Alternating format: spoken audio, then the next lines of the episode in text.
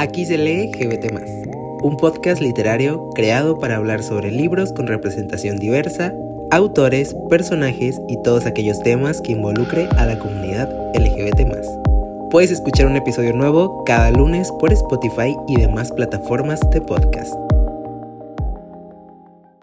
Muy buenos días, tardes, noches, eh, madrugadas, porque no, ¿verdad? Yo soy una persona que le gustan las madrugadas y que mucho de mi proceso creativo y de muchas cosas que hago surgen en la madrugada. Entonces, muy buenas madrugadas también porque quien quita y alguien se esté desvelando en estos momentos. Bienvenidos a todos a un nuevo episodio del podcast Aquí se lee LGBT. Estoy contento, por supuesto, de estar aquí una vez más, pero hoy en particular me siento cansado, o sea, me siento con mucha flojera, tengo sueño, pero aún así tenía un por ciento de pila para poder grabar. O sea, no estoy aquí en contra de mi voluntad, quiero aclararlo, pero sí tengo sueño, la verdad. Y es que hoy me levanté defendiendo el discurso de Marta de Baile de que uno ya no tiene 18, ya está cansado y por supuesto tiene cosas que hacer. Entonces la vida es complicada, pero aquí estamos. Espero que todos se encuentren bien, que estén cómodes y que si no lo están, pues al menos en este ratito que voy a estar aquí hablando, pues se la pasen bien. Otra cosa que quiero aclarar desde un inicio.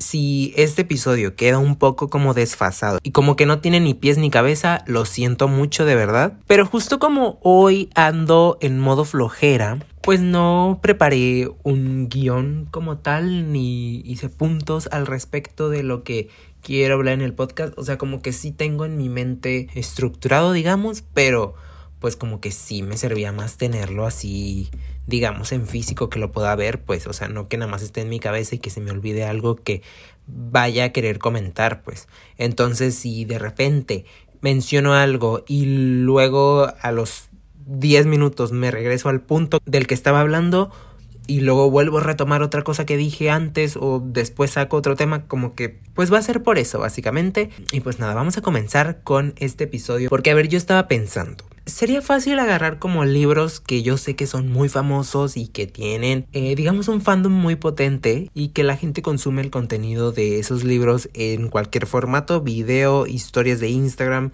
eh, podcast, este, que otras cosas, TikTok, Reel, de todo. Entonces, sería fácil decir, bueno, pues vamos a hablar de Heartstopper, vamos a hablar de la canción del lobo, vamos a hablar de no sé qué otro libro famoso hay por ahí que, que he leído. Y si lo vamos a hacer, pero más adelante, de los libros que he leído hasta el momento, que no son muchos sinceramente, que no fuera tan famoso, pero que al mismo tiempo me haya gustado mucho. Lo encontré y dije, claro. Desde aquí mando un aplauso para Deborah Livas, eh, un icono verdaderamente.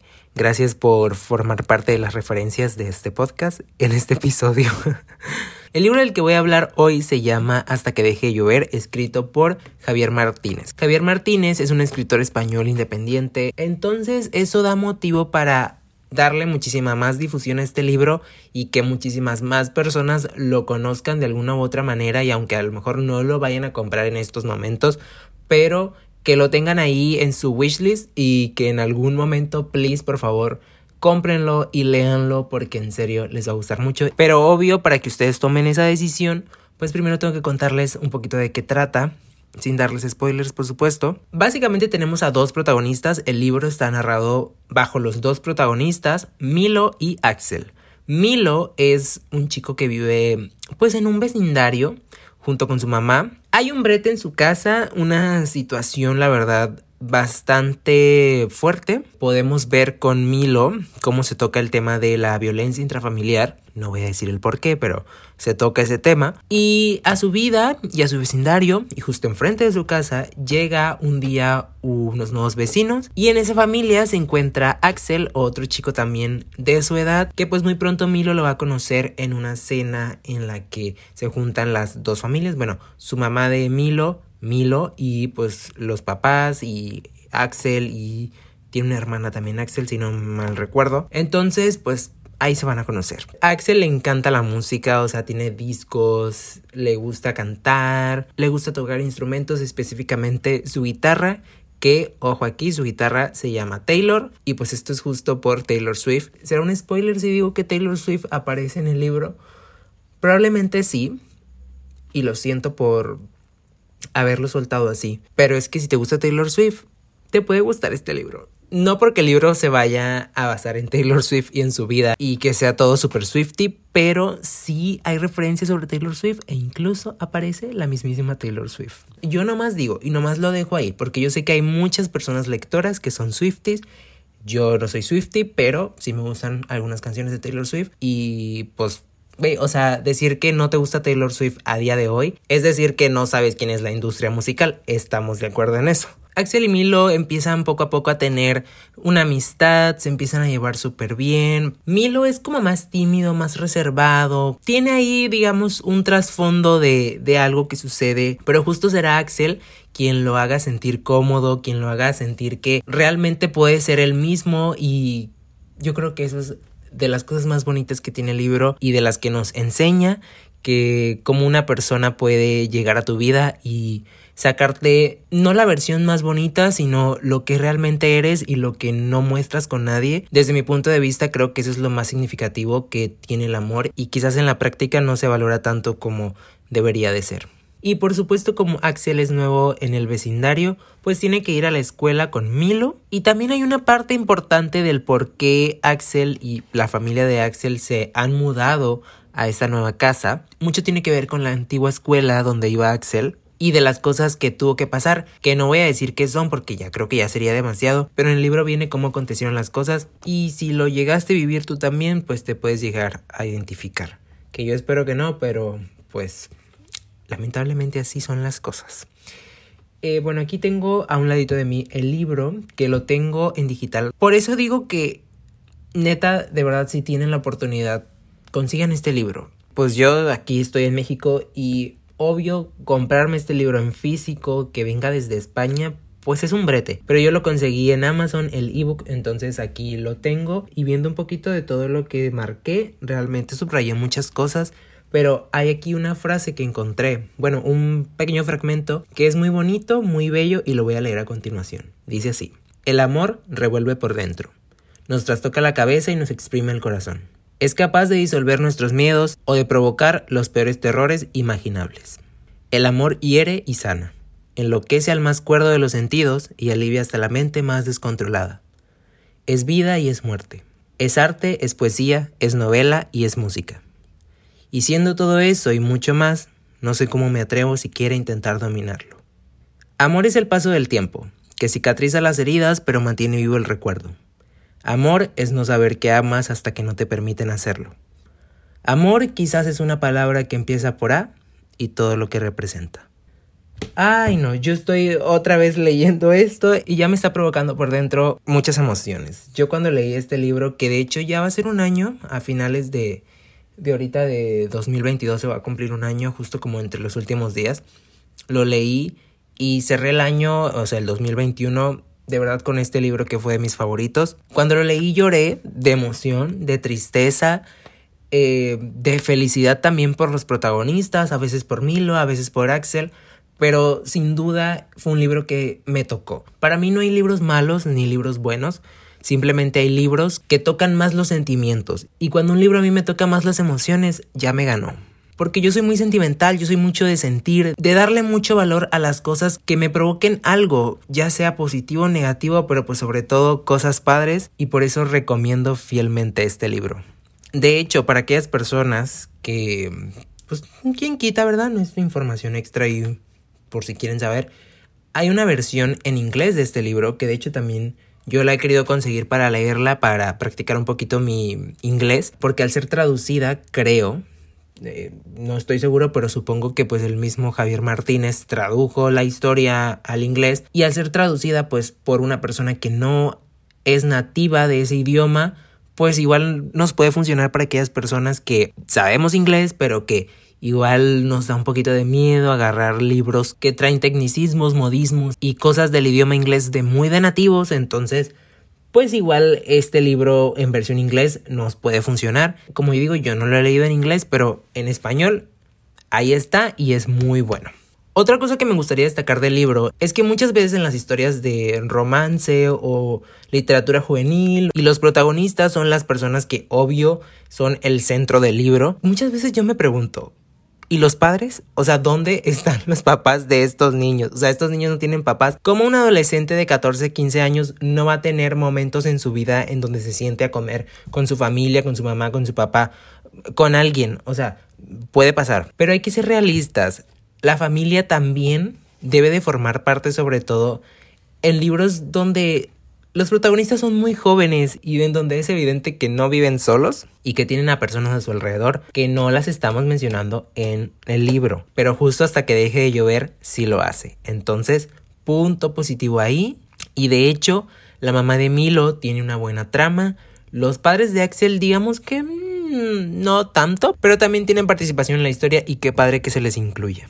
Ahora bien, este libro te puede enamorar si te gustan esas historias en donde todo empieza en cierto momento de la vida y va transcurriendo poco a poco esta historia de los protagonistas hasta llegar a un momento en donde ya ha pasado mucho el tiempo y han crecido todo empieza creo que en el año 1999. Sí, de hecho sí, porque hay un momento en el que están esperando. Esto me pareció también muy interesante porque pues yo obviamente eso no lo viví porque yo nací en el año 2000. Y hay un momento en el libro en el que están esperando el año 2000.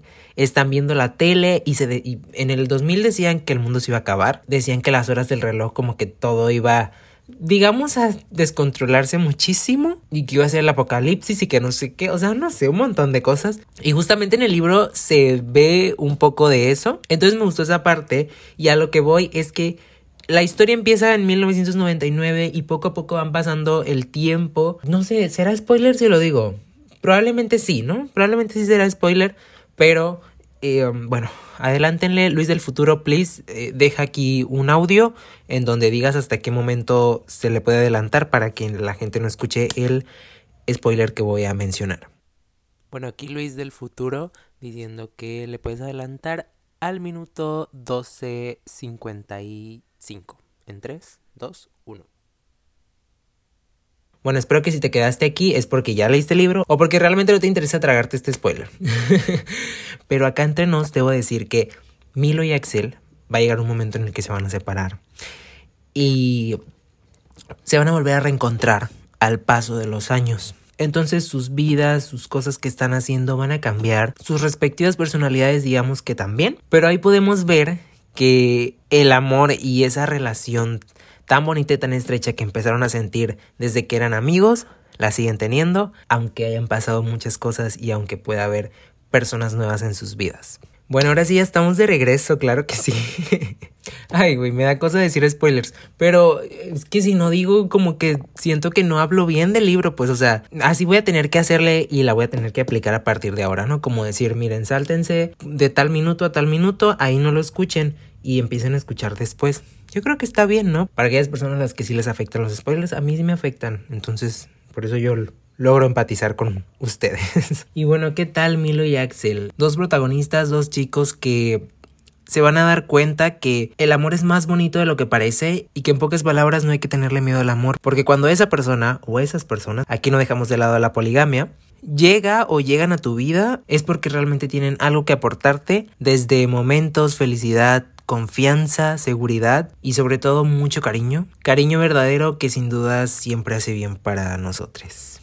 Qué bonito es este libro. O sea, estoy hablando de él y tengo como muchos recuerdos de cómo me sentía leyendo esto porque también lo leí en un momento en el que necesitaba leer esas palabras o quizás no necesitar, pero sí ver que aunque pueda parecer doloroso soltar a una persona, a veces la vida es así y por más que queramos jugarle al revés, es mejor dar tiempo y asimilar las cosas y creo que también el alejarte de alguien te sirve para darte cuenta si realmente esa persona o esas personas era o eran para ti.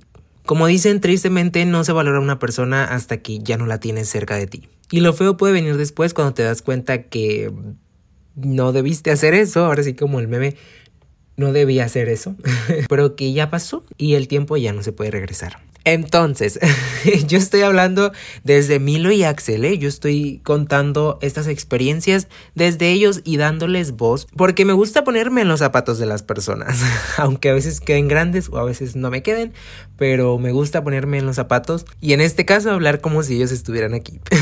Hay otra frase que como ahorita estoy mencionando esto del amor y del alejarse y del paso del tiempo y todo eso, tengo aquí algo que marqué del libro que dice, su esencia sigue ahí enterrada en mi recuerdo, haciéndome creer que el pasado es el presente.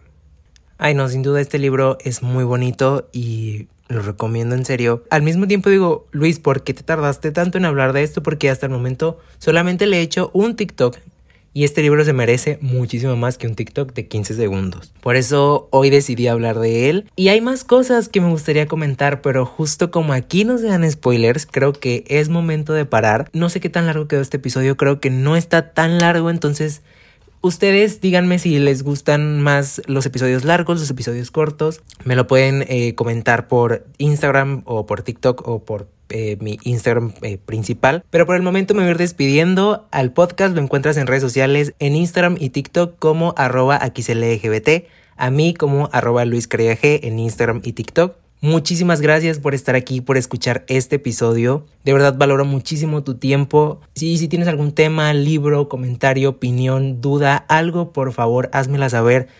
Si quieres que hable de algo en específico en próximos episodios, también sería muchísima ayuda. Ahí tengo ideas. Ideas ahí están. Y libros ahí están para comentar. Pero si tú quieres que yo hable de algo en específico o de algún tema que esté pasando relacionado a la comunidad LGBT y a los libros, pues bienvenide y por favor házmelo saber. Recuerda que también puedes participar tú, ya sea mandándome audios o si quieres sumarte al podcast o algo así, me mandas mensaje igual y pues por ahí nos podemos poner de acuerdo. Nuevamente, gracias, no me voy a cansar de dar las gracias. Me ayudarías muchísimo difundiendo este episodio, difundiendo el podcast, compartiéndolo en redes sociales para que más personas a las que les gusta leer y al mismo tiempo les gusten los libros con representación diversa estén aquí y puedan escuchar este hoyo proyecto.